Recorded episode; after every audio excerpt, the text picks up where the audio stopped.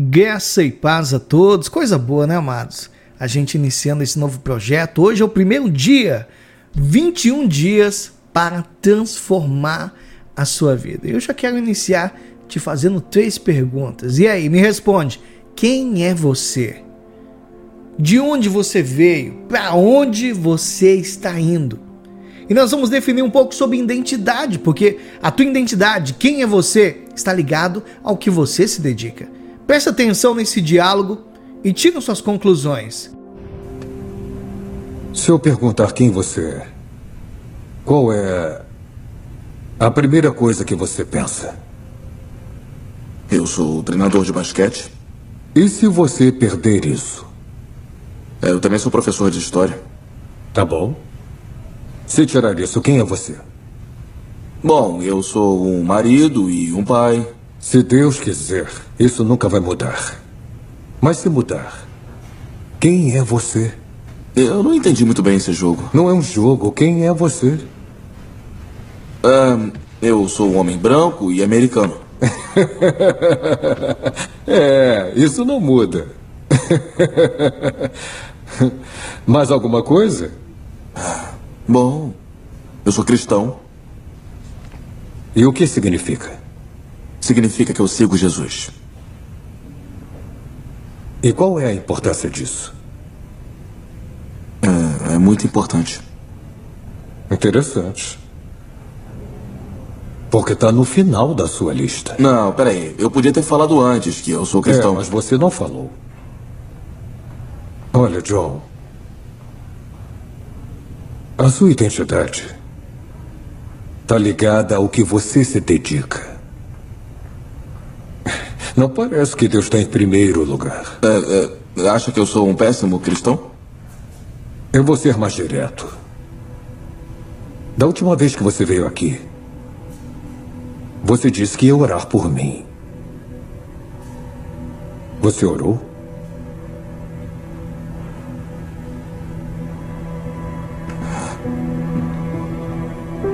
Não.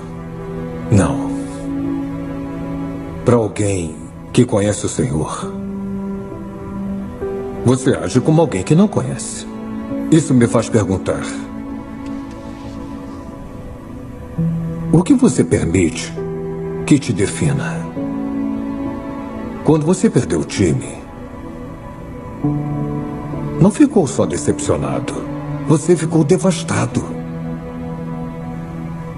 Alguma coisa ou alguém vai vir em primeiro lugar no seu coração. Mas quando encontrar a sua identidade, em quem criou você, a sua perspectiva vai mudar. Amados, que relato fantástico, né? Viu quem é você?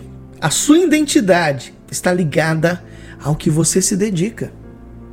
Às vezes eu fico observando, eu atendo alguns jovens e eu vejo que tem muita gente perdendo tempo se preocupando com o que os outros estão tá pensando dela.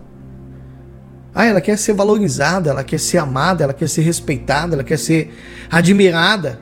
Mas aí ela começa a basear sua identidade nessas opiniões de pessoas imperfeitas. E ela não para para pensar em quem realmente se importa com ela, que é o Senhor, é o próprio Deus, é o nosso, é o nosso Pai Celestial.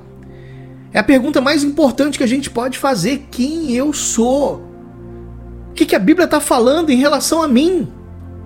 Porque, amados, a Bíblia é o único lugar que tem as respostas confiáveis de quem é você em Deus. Em primeiro lugar, Deus está dizendo que você é filho, é filha amada. Olha, ele fala: Vede, que grande amor nos tem concedido o Pai a ponto de sermos chamados filhos de Deus. E de fato somos filhos de Deus. É por essa razão que o mundo não nos conhece, porquanto não o conheceu a ele mesmo. 1 João capítulo 3, versículo 1. Amados, Deus não é tímido em expressar o amor dele por mim e por você. O amor dele é sem limites por nós. E o Senhor fala repetidamente, ele afirma nas Escrituras que a gente nasceu dele. Nós somos seus próprios filhos preciosos. João 1, versículo 12 e 13, segunda carta aos Coríntios 6, versículo 17, Romanos 8, versículo 17. Amados, Deus diz que eu sou escolhido, sou adotado na sua família por meio de Cristo. Eu sou seu filho para sempre. Assim como ele nos escolheu nele antes da fundação do mundo para sermos santos e irrepreensíveis diante dele. É o amor dele que está te direcionando, meu irmão. Ele te adotou como filho. Isso é muito importante para nós. Deus está dizendo que você é tão valioso para Ele que Ele te comprou com o sangue de Cristo. Não foi mediante a coisas que, que se corrompem, que são roubadas, que acabam.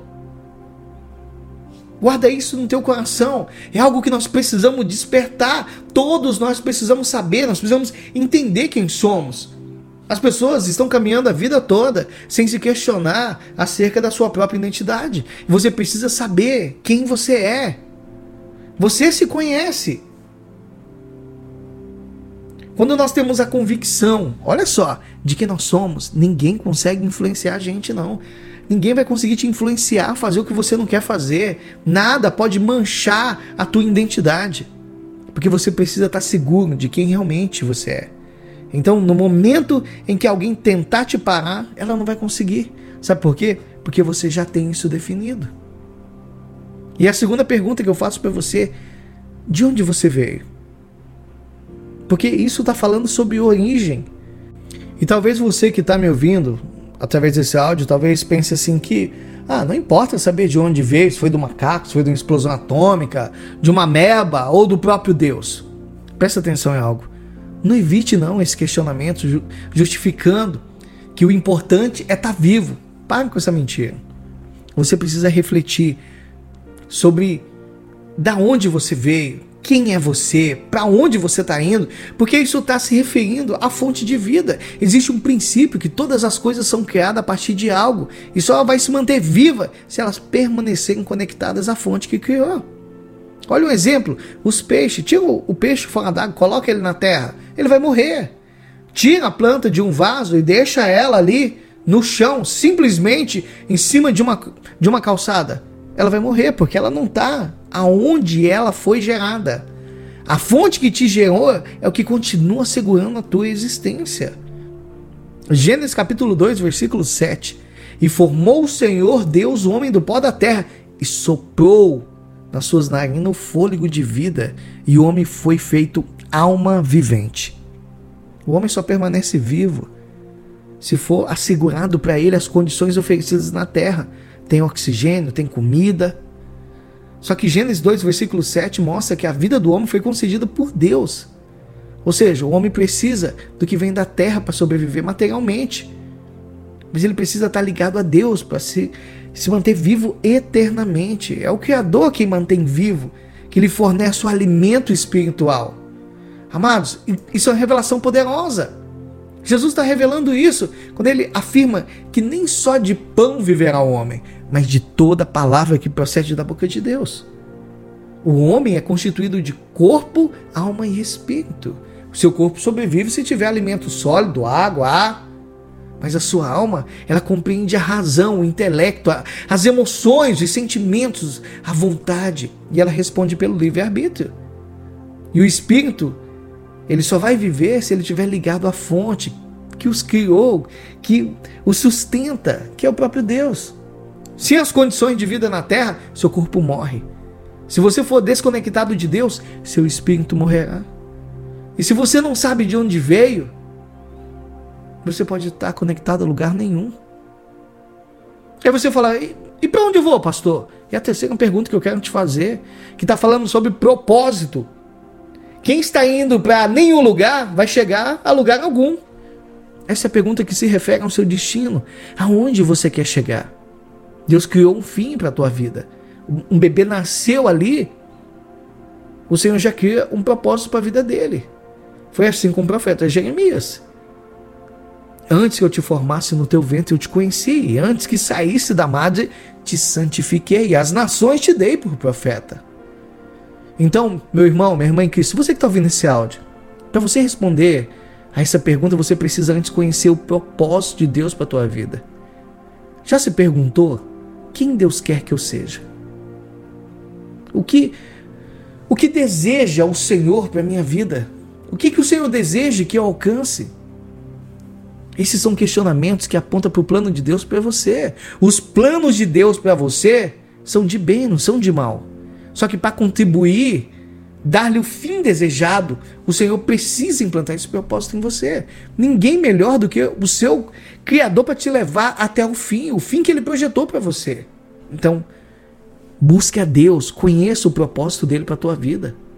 Você vai ter um alvo para alcançar, você vai ser bem sucedido. Quando o homem entende, olha só, quem é, quem ele é, de onde ele veio, onde ele deve chegar, ele tem aqui nas mãos ó, uma arma poderosa. Uma arma que ninguém vai conseguir parar ele. Provérbios capítulo 19, versículo 21 está dizendo: Muitos propósitos há no coração do homem, mas o conselho do Senhor permanecerá. Amém? Eu quero orar contigo. Aí mesmo onde você está. Feche os seus olhos. Senhor Deus, nos ajuda a entender quem nós somos, Senhor. A entender, Senhor, que nós precisamos estar ligados ao Senhor, para que possa conhecer, Pai, os teus propósitos para a nossa vida e que direção nós devemos tomar, para onde nós devemos caminhar. Porque nós queremos prosperar, Senhor. Dar no Senhor, a partir de hoje, uma vida nova. É o que nós declaramos e te pedimos em o nome do Senhor Jesus. E você que crê, diga que assim seja, para a glória de Deus. Amém? Deus abençoe a tua vida, Deus abençoe a obra das tuas mãos. Esse foi o nosso primeiro dia e nós vamos para o segundo dia. Não perde, não sai do grupo, permaneça, porque Deus só começou a derramar do mistério sobre a tua vida. Deus abençoe a todos.